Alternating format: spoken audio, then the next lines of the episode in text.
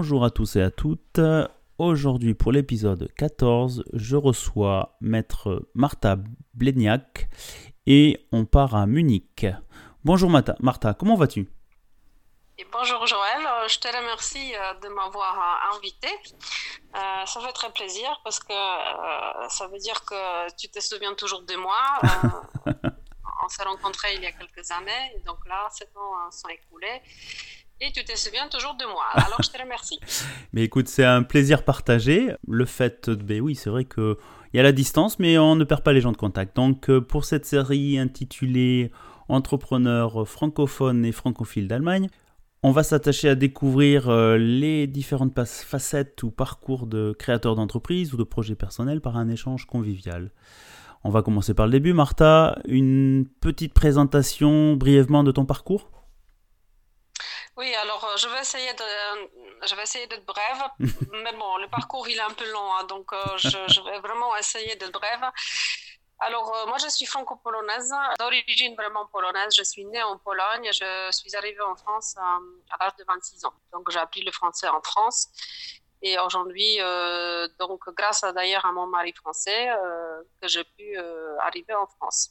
Je suis déjà arrivée en tant qu'avocate polonaise. Donc, du coup, mon parcours a été poursuivi en France, mais la poursuite était conditionnelle par euh, justement les acquis professionnels.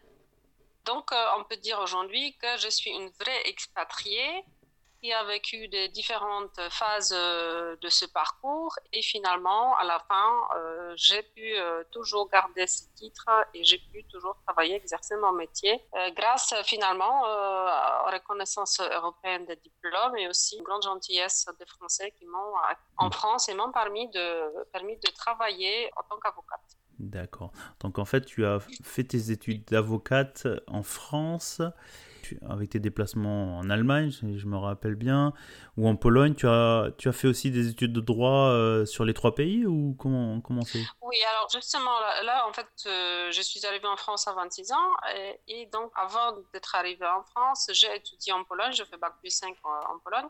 Mhm. J'ai commencé l'école de, la magistrature parce que l'objectif c'était de devenir la magistrate. Ah, euh, ensuite, euh, j'ai quitté le pays pour X raisons euh, pour mhm. repartir en Allemagne. Mhm. En Allemagne, j'ai rencontré mon mari et nous sommes partis ensemble en France. Donc en France, j'ai pu profiter justement de la reconnaissance des diplômes et faire mon école d'avocat à Toulouse. Ah, d'accord. Donc, mhm. euh, je suis une avocate française. Je n'ai pas de diplôme euh, d'avocat euh, polonais, mais grâce à la reconnaissance des diplômes, je peux aussi exercer sous le titre d'avocat, donc d'un avocat étranger en Pologne. Ah, d'accord. Ok, c'est comme ça que ça fonctionne. Donc, je suis sur trois pays. C'est comme le, la triangle Weimar. Hein. Je ne sais pas si ça s'appelle comme ça. oui, oui. en France, en tout cas, oui, oui, je suis sur les trois pays. Euh, donc, mais euh, avec cette particularité que moi, je ne connais plus euh, le droit polonais, je ne connais que le droit français. Par contre, je peux travailler dans toutes ces langues. D'accord. Ce, qui, réjouit mes clients puisqu'ils peuvent vraiment se défouler sur moi dans leur langue maternelle. Donc ça veut dire qu'en fait tu accompagnes dans le sens France vers la Pologne, donc j'imagine pour les investisseurs, ça nous fait venir un peu au sujet. Le domaine du droit que tu préfères, si j'ai bien compris, c'est plus le droit du travail ou des sociétés, hein, c'est ça? Alors, euh, moi, je... c'est effectivement ça. Euh, je n'aime pas le droit de la famille. Je ne le mhm. fais pas. Parce que je n'aime pas. Je n'aime pas ces histoires mhm. parce que c'est à chaque fois des histoires euh, humaines mhm. et je m'implique un peu trop dans ces histoires pour pouvoir servir mes clients comme un vrai professionnel, c'est-à-dire de manière tout à fait neutre. Neutre, oui, c'est très difficile. Donc je ne le fais pas. Voilà, je ne le fais pas. Mhm. Euh, le droit pénal, j'adore, mais je ne, je ne le fais pas non plus parce que ça, c'est euh, ça c'est une profession à part. Euh, l'avocat avocat pénaliste, c'est une profession à part. Et donc, finalement, je préférais approfondir ma spécialité en droit de l'entreprise. Donc, quand je parle de droit de l'entreprise, c'est une notion vague parce que c'est le droit des sociétés, c'est le droit du travail, mhm. dans tout ce qui touche en fait au fonction, fonctionnement d'une société dès sa constitution jusqu'à sa liquidation, euh, en passant par la gestion euh, courante euh, de ses affaires. comme notamment le secrétariat juridique ou aussi l'embauche, le recrutement, que, les licenciements, la rupture du travail et aussi l'expatriation, puisque ça, ça fait partie de, aujourd'hui des sujets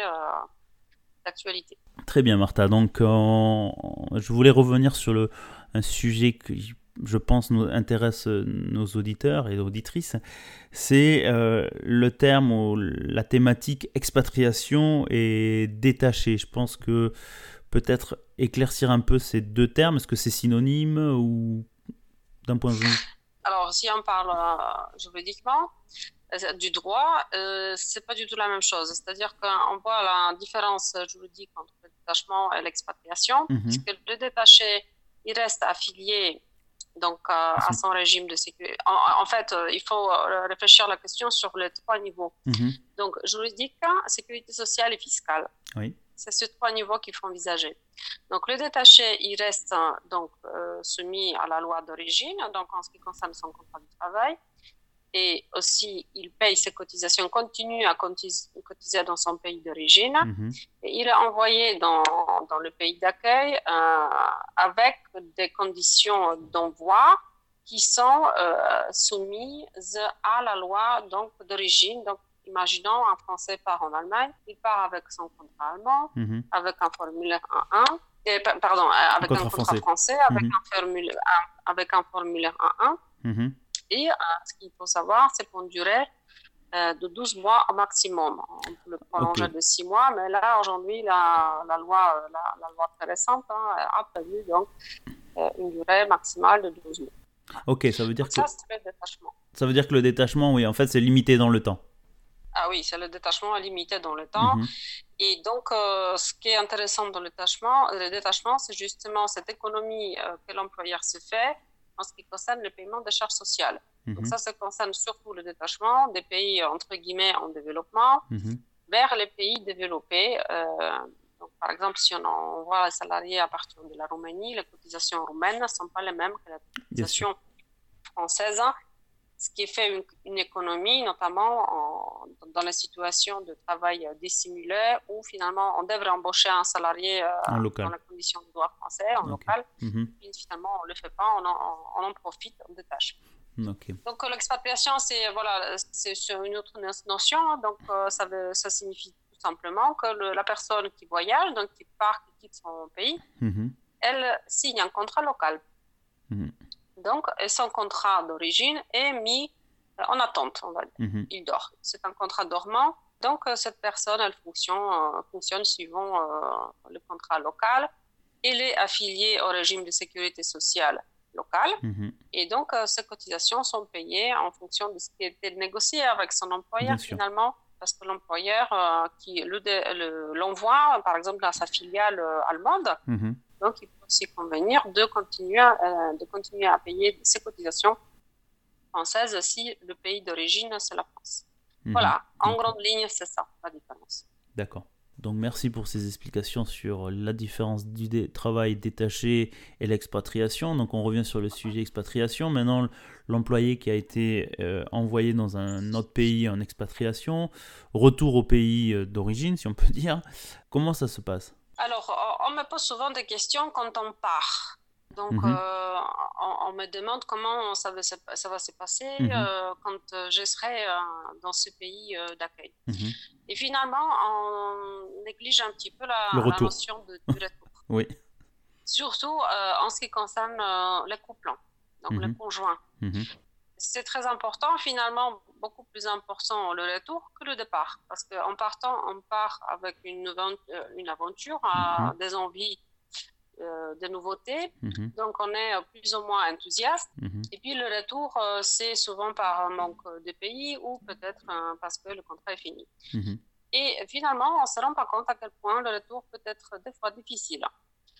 Donc, moi, en ce qui me concerne, évidemment, je n'en m'occupe pas euh, de, l'encadrement social des familles qui rentrent, mhm. mais c'est quand même un passage très important, notamment pour leur assurer que leur retour peut se très bien passer aussi.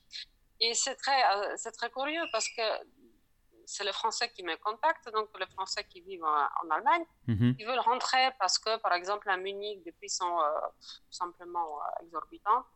Quand on a des, en- des enfants, on a envie d'avoir un joli appartement, une maison avec une piscine, donc Oui. ils décident de, ils décident de rentrer, par exemple, dans le sud de la Mais euh, leur inquiétude est grande, surtout des mères, comment ça va se passer avec des enfants? Et effectivement, euh, ce cadre juridique, c'est presque un détail par rapport à, leur, euh, à leur- leur- leurs émotions, leurs attitudes euh, et leurs leurs difficultés justement d'affronter cette nouveauté. Finalement, c'est pas une nouveauté, c'est ils rentrent au pays. Déjà, le juridique, on les balaye, hein, ils rentrent chez eux, les droits du travail connaissent, ils savent très bien qu'on travaille à 30 35 heures, bon, Mhm. c'est c'est une théorie, hein.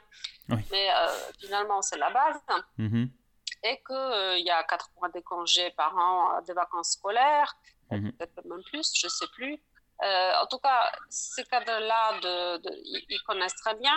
Et ensuite, euh, ce qui est très important, c'est de négocier avec leur employeur euh, allemand les conditions de- de- de- de- d'assurance, donc de sécurité La sociale. sécurité sociale Parce qui est différente. leur- Mhm. ça, ça, c'est très très important, euh, même peut-être plus plus important que leur contrat du travail, parce qu'on ne peut pas s'imaginer qu'ils cotisent donc, euh, en Allemagne, ils sont en France, et puis euh, la cotisation, la sécurité sociale allemande ne rembourse pas de la même manière que la sécu française. Mhm.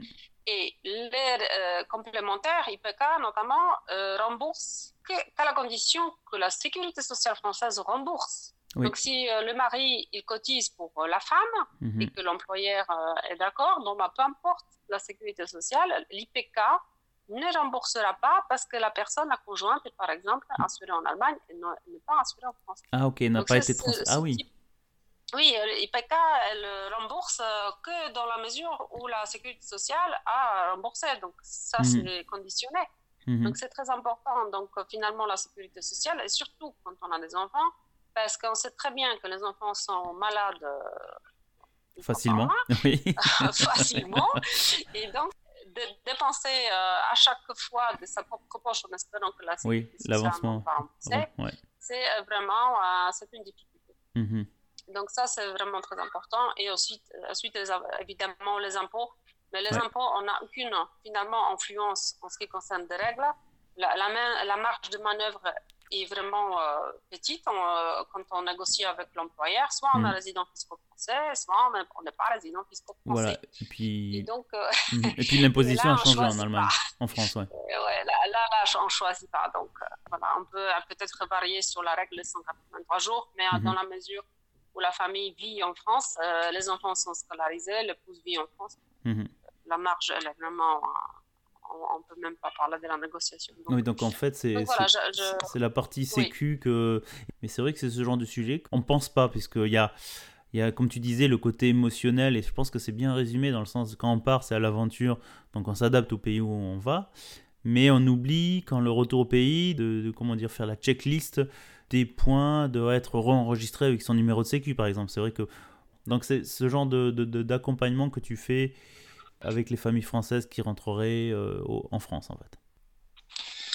Alors, euh, euh, pour les francophones de Munich, je me suis inscrite à une association Munich Accueil et donc je suis bénévole pour organiser les conférences sur les sujets divers. Mhm. Je pense qu'à un moment donné, on fera euh, une petite réunion virtuelle euh, ou peut-être déjà euh, en réel Mhm. sur ces sujets de retour des Français en, en France ou peut-être le, le départ des Allemands vers la France. Au moment, euh, je- on, on s'organise. hein. D'accord. Là, là, on vient d'arriver, donc le mois de février, c'est notre déménagement.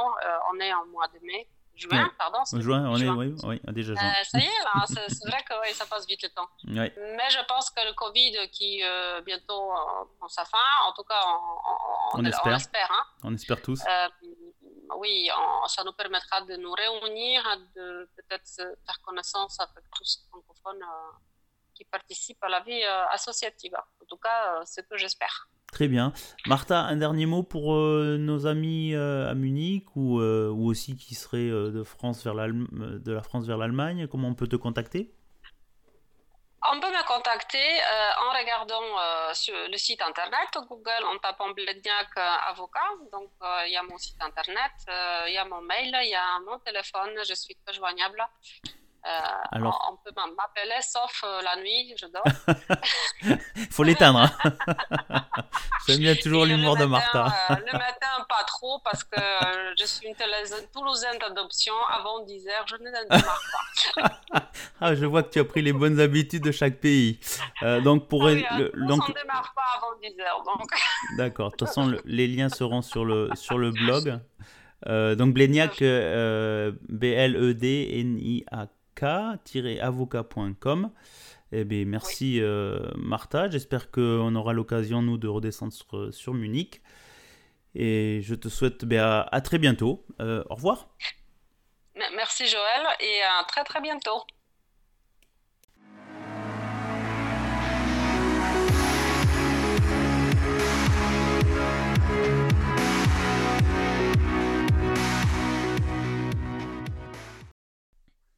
Eh bien, chères auditrices et chers auditeurs, j'espère que ce quatorzième épisode avec euh, maître Martha Bléniac vous a plu. Je vous donne rendez-vous au prochain épisode, mercredi prochain. Nous rentrons en France, plus précisément sur la région de Grenoble. Pour l'épisode 15, mon invité est Sébastien Dubois. Il est le fondateur de COO, Connected Horse. Il va nous présenter son produit qui est un boîtier combinant caméra connectée 4G à l'intelligence artificielle qui permet de suivre le cheval en boxe depuis son smartphone. Je vous dis à mercredi prochain 18h pour écouter un nouvel épisode. A bientôt et n'oubliez pas de vous abonner ou de nous écrire tout simplement pour participer à un épisode.